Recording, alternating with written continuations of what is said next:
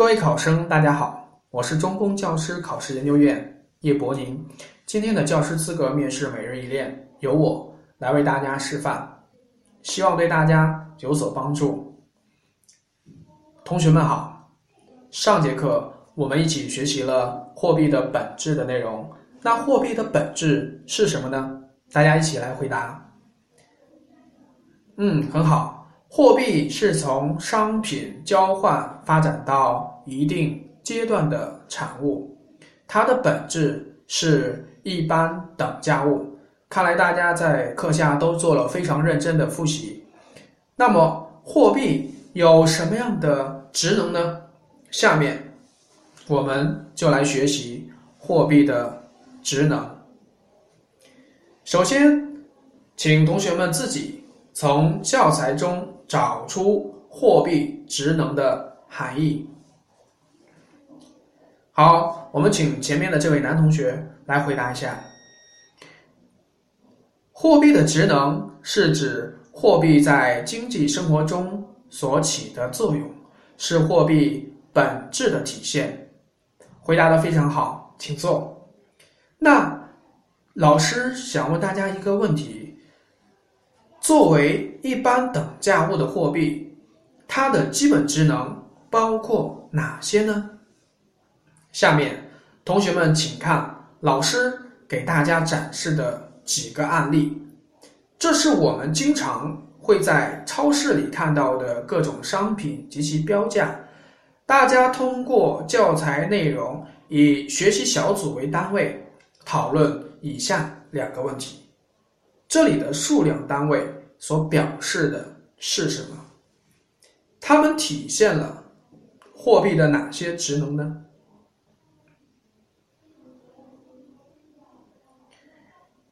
好，我们首先来请第一小组的代表来进行总结。第一小组的代表说：“下面的标价就是商品的价格。”价格就是通过一定数量的货币表现出来的商品的价值。好，非常好，请坐啊！还有没有同学要补充的？好，请这位组员来进行一个补充。他说，在这里货币承担的价值尺度的职能非常好。我们这位同学点出了这是货币的价值尺度的职能。货币作为一般等价物，它所具有的表现和衡量其他一切商品价值大小的职能，这种职能就叫做价值尺度。那么，为了衡量商品价值量的大小，我们必须给货币本身确定一种计量单位，比如。我们会看到不同的标价，五元、十元、一百元等等。那么，货币在执行价值尺度职能，就是把商品的价值表现为一定的价格。那么，现在老师有一个问题，请大家思考一下：货币在执行价值尺度这个职能时，需要现实的货币吗？好，后面的男同学手举得非常高，请你来说一下。哦，这位男同学说啊，货币在执行价值尺度时，只需要的是观念上的货币，而不需要现实的货币。好，非常好，请坐。那么，货币除了价值尺度之外，还有另外的一个基本职能。大家来看我们的大屏幕，这是我们生产。和生活中的两个案例，一个是棉纺织企业要先将生产的布匹卖出去换成钱，然后再买原料进行生产；另一个是个体户要想卖了蔬菜换来钱，然后买自己需要的生活用品。大家看一下两者的共同之处是什么？在这里的货币又体现了货币的。什么职能呢？现在给大家三分钟的思考时间，等一下我们找同学来进行回答。嗯，很好。右面的这位女同学，你来说一下。这位女同学说啊，这两个案例中的共同点是，商品的所有者首先将自己的商品卖出去，取得一定数量的货币之后，然后再用货币买回自己所需要的其他商品。好，回答的非常好，请坐。那么在这里，货币充当商品交换媒介的职能，我们把它叫做。流通手段，以货币为媒介的商品交换就叫做商品流通。它的公式是由商品到货币，再到商品。货币在执行流通手段时，需要的是现实的货币还是观念上的货币呢？大家思考一分钟。嗯。有的同学已经脱口而出，需要的是现实的货币，而不是而不能是观念上的货币。好，看来大家对这个问题已经掌握的非常的清楚了。那么，同学们，大家根据商品流通的相关知识想一想，马克思为什么说从商品到货币的阶段的变化？既重要又困难，为什么说这个跳跃不成功？摔坏的不是商品，而是商品的所有者呢？同学们可以自由讨论，一会儿来发表一下你们的意见。好，我们请后面的这位男同学来说一下。他说呀，商品生产者只有将商品卖出去。才能生存和发展下去。要使自己的商品能够卖出去，并卖出好价钱。